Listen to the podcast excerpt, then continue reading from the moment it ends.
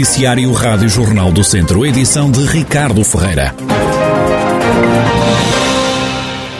Foram vandalizados dezenas de carros em Rio de Loba no fim de semana. Segundo fonte da GNR, pelo menos 24 veículos ficaram com os pneus furados.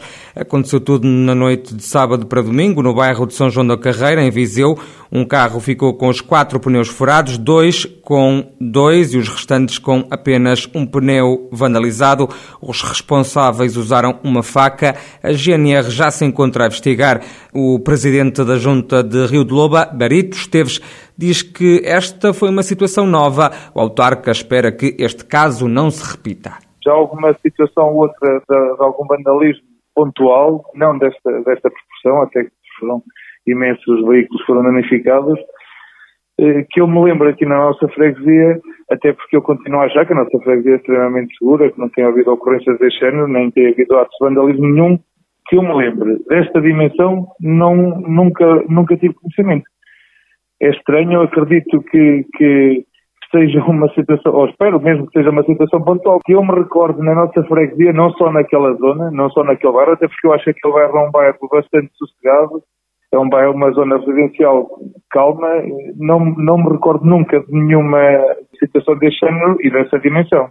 Nem lá, nem em qualquer outra zona da nossa freguesia. Berito Esteves espera que os responsáveis sejam apanhados rapidamente pelas autoridades sejam descobertas as pessoas que fizeram esse ato de vandalismo eh, e que sejam devidamente penalizadas e que sejam responsabilizadas por seus atos, porque isto é, é um vandalismo fortuito, é fazer por fazer, não é, acho que não há uma situação pontual.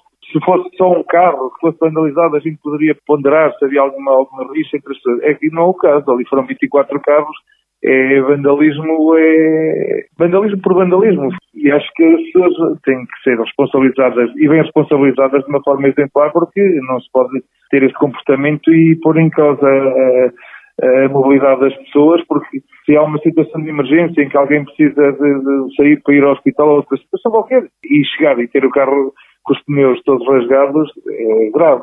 Brito Esteves, presidente da Junta de Rio de Lobo em Viseu, onde no fim de semana foram vanalizados 24 carros, 24 viaturas que ficaram com pneus furados. Aconteceu tudo no bairro de São João da Carreira.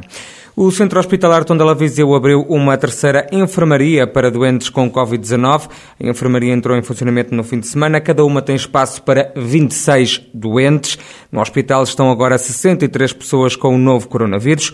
Em enfermaria estão 59 utentes e nos cuidados intensivos 4. Nas últimas horas registaram-se 7 admissões e uma alta hospitalar. A Câmara de Lamego diz que a Transdev suspendeu hoje, sem aviso prévio, o autocarro de transporte escolar que faz a ligação Lamego-Bigorne-Lamego. Segundo o município, a carreira pública serve cerca de 100 crianças e estava contratualizada através da CIMA, Comunidade Intermunicipal do Douro, embora esta não seja uma carreira intermunicipal, uma vez que o circuito realizado é apenas no Conselho de Lamego. A Câmara diz que está a tentar solucionar rapidamente este problema, envidando todos os esforços para retomar o normal funcionamento deste autocarro já amanhã, terça-feira. O executivo liderado por Francisco Lopes garante ainda em comunicado que os alunos que foram transportados pelos pais hoje para a escola vão ter garantido um transporte de regresso a casa. Fernando Ruas, presidente do município de Viseu, defende um referendo sobre a regionalização e já no próximo ano. O autarca, que já foi presidente da Associação Nacional de Municípios Portugueses entre 2002 e 2013, diz que pela primeira vez estão reunidos várias vontades para que o processo possa avançar. A Associação de Municípios há muito que era, se mostrou favorável à regionalização. Nas conclusões dos vários congressos, sempre eh, à, à regionalização. O que é importante constatar é que, de facto, estamos em presença, pela primeira vez, eh, digamos, de um conjunto de vontades que eh, convergem no mesmo sentido, de que a regionalização é necessária. Somos o país mais centralizado da União Europeia, e não ganhamos nada com isso. Quer dizer, todos os países que entraram depois de nós no espaço europeu, que gozam, digamos, de uma descentralização eh, efetiva, ultrapassaram no seu processo de desenvolvimento. Portanto, eu penso que eh, está mais do que provado que nós precisamos da regionalização. Fernando Ruas, presidente da Câmara de Viseu e também da Comunidade Intermunicipal Viseu Dom Lafões, que defende um referendo sobre a regionalização a acontecer já no próximo ano 2023. Os partidos já estão na estrada, a campanha das legislativas com a participação dos líderes partidários começou ontem e já passou por Viseu.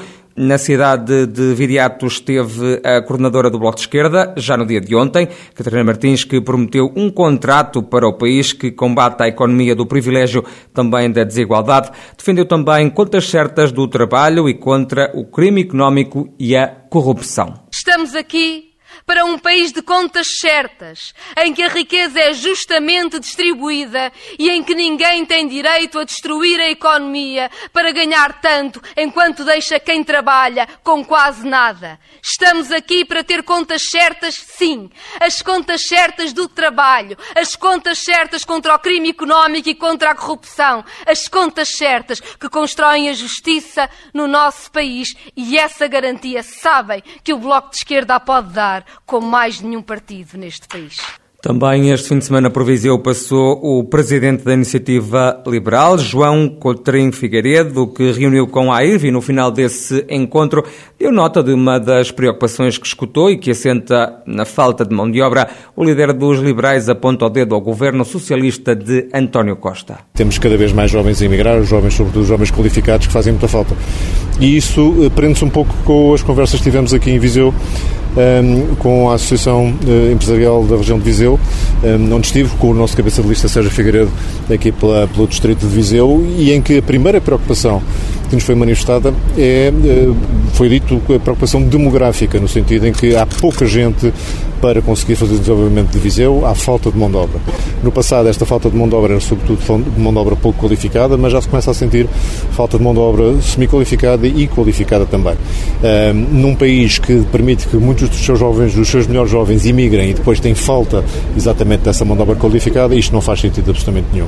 Portanto, está na altura de Portugal ter uma política que retenha os seus melhores valores e que atraia valores também de outros países para poderem ajudar ao nosso desenvolvimento. E isso só se faz com um país, um país seja atrativo a campanha rumo às legislativas arrancou ontem, domingo, termina a 28 de janeiro, uma sexta-feira. O Conselho de Sátão tem agora um projeto social dirigido à comunidade cigana, imigrante do Conselho. Trata-se de uma iniciativa dirigida às minorias. É o que explica o coordenador desta iniciativa, Nuno Aguiar. O público-alvo será, será a comunidade cigana e a comunidade migrante. Portanto, é promovido pelo Alto Comissariado para as Migrações, é, são, é através do Fundo Social Europeu, do POID, e o grande objetivo será mesmo promover a inclusão e combater a, a pobreza e a discriminação das minorias que existem, neste caso, no, no, município, que são eh, que é maioritariamente a comunidade cigana, mas também temos alguns, e cada vez mais também, alguns imigrantes.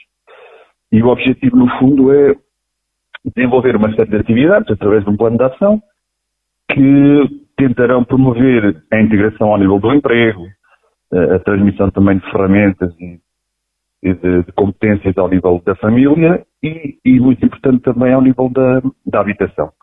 Portanto, tentarmos promover uma habitação digna para estas pessoas. Nuno Aguiar revela também algumas das atividades que vão ser desenvolvidas ao longo de quase dois anos. Nós temos cerca de 150 atividades. Um, ao nível do emprego, posso dar aqui um exemplo. Temos aqui ações de sensibilização no âmbito da, das perspectivas futuras de âmbito profissional escolar, no fundo aqui também parceria com, com o agrupamento de escolas, que é um parceiro estratégico. E depois, ao nível da, da família, nós temos aqui ações que são dirigidas ou diretamente à comunidade, eh, às minorias, ou à, à comunidade em geral, no fundo também para tentarmos aqui uma integração o mais adequada possível, e temos aqui ações de sensibilização como por exemplo a educação para a cidadania, mediação de conflitos familiares, direitos das crianças e jovens. E também depois ao nível da habitação, eh, temos aqui algumas ações de sensibilização e de, e de informação eh, no âmbito da, da, integração da comunidade cigana também ao abrigo do, do programa Primeiro Direito. Nuno Aguiar, coordenador do projeto de mediadores municipais e interculturais de Sátão, é uma iniciativa que envolve um investimento de 114 mil euros.